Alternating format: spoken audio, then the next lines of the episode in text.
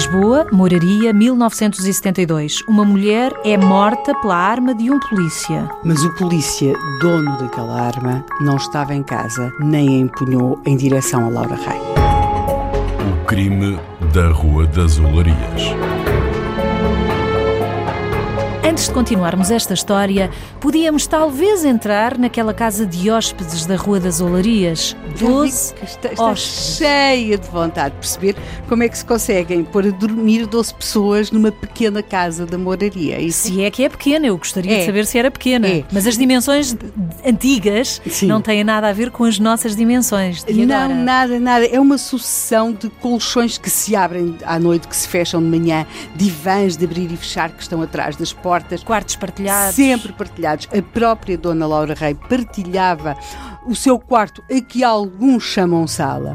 E portanto, nós estamos aqui diante de uma mulher que, como várias outras, acabaram a encontrar neste negócio dos hóspedes e dos quartos e dos quartos de hóspedes e no lavar algumas roupas desses hóspedes, cozinhar para os outros, o seu ganha-pão. Era casada. Ela era casada, ela tinha chegado ali à moraria, àquela casa da Rua das Olarias.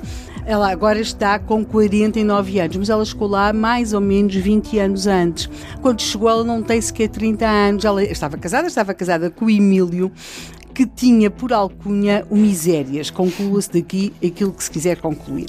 Eles vão ter dois filhos, a rapariga e o rapaz, mas a verdade é que depois de fazerem ali vida de casal durante oito anos, melhor ou pior, a verdade é que o Misérias fosse para fugir da miséria propriamente dita, fosse para fugir da mulher, foi para o Brasil foi para o Brasil e nunca mais deu notícias. E a Laura fica tem de se sustentar, tem de se sustentar, é? como muitas mulheres não têm um trabalho remunerado, tem duas crianças a cargo e começa naquele negócio dos quartos eh, que ela alugava. Para mais sabendo nós que ela era uma mulher ali com o seu feitio, tinha capacidade para administrar uma casa daquelas. Ela vai ter, exatamente em 72, 12 hóspedes. Tem padeiros, serralheiros, empregados de comércio, empregados bancários e um guarda da PSP. Portanto, é, é um, é um microcosmos que ali está. Todos estes 12 homens tornam-nos potenciais criminosos. Porque nós estamos a falar do crime de Laura Reis, Exatamente. que apareceu caída no chão, Exatamente. com uma bala na cabeça.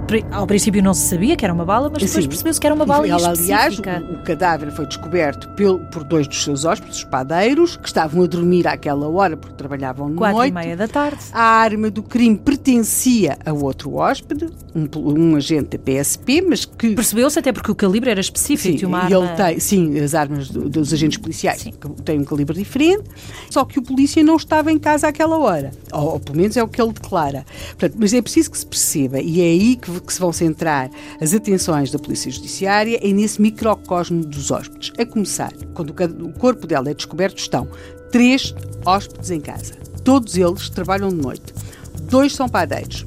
O outro é vigilante num banco. Não é irrelevante que os três sejam novos, os, os padeiros mais novos que o vigilante Porquê é que bancário, não é irrelevante? Porque têm um sono pesadíssimo, como só se tem aos 20 anos. Hum. Eles não, não ouviram ouvem, o tiro. Eles não ouvem qualquer tiro.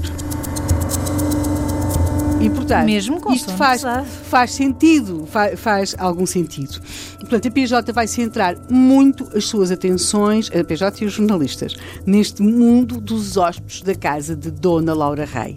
E, para lá destes hóspedes que estavam em casa, para lá do polícia dono da, da arma. Há algum suspeito? Há uma pessoa que se torna mais ou menos evidentemente suspeito. Chama-se Manuel Emílio. É o filho de Laura Rei. Ele é de profissão... Mas porquê, que, mas porquê suspeitar do filho de Laura Rei? Bem, ele, para já, foi uma das últimas pessoas que esteve com Laura Rei e depois viva.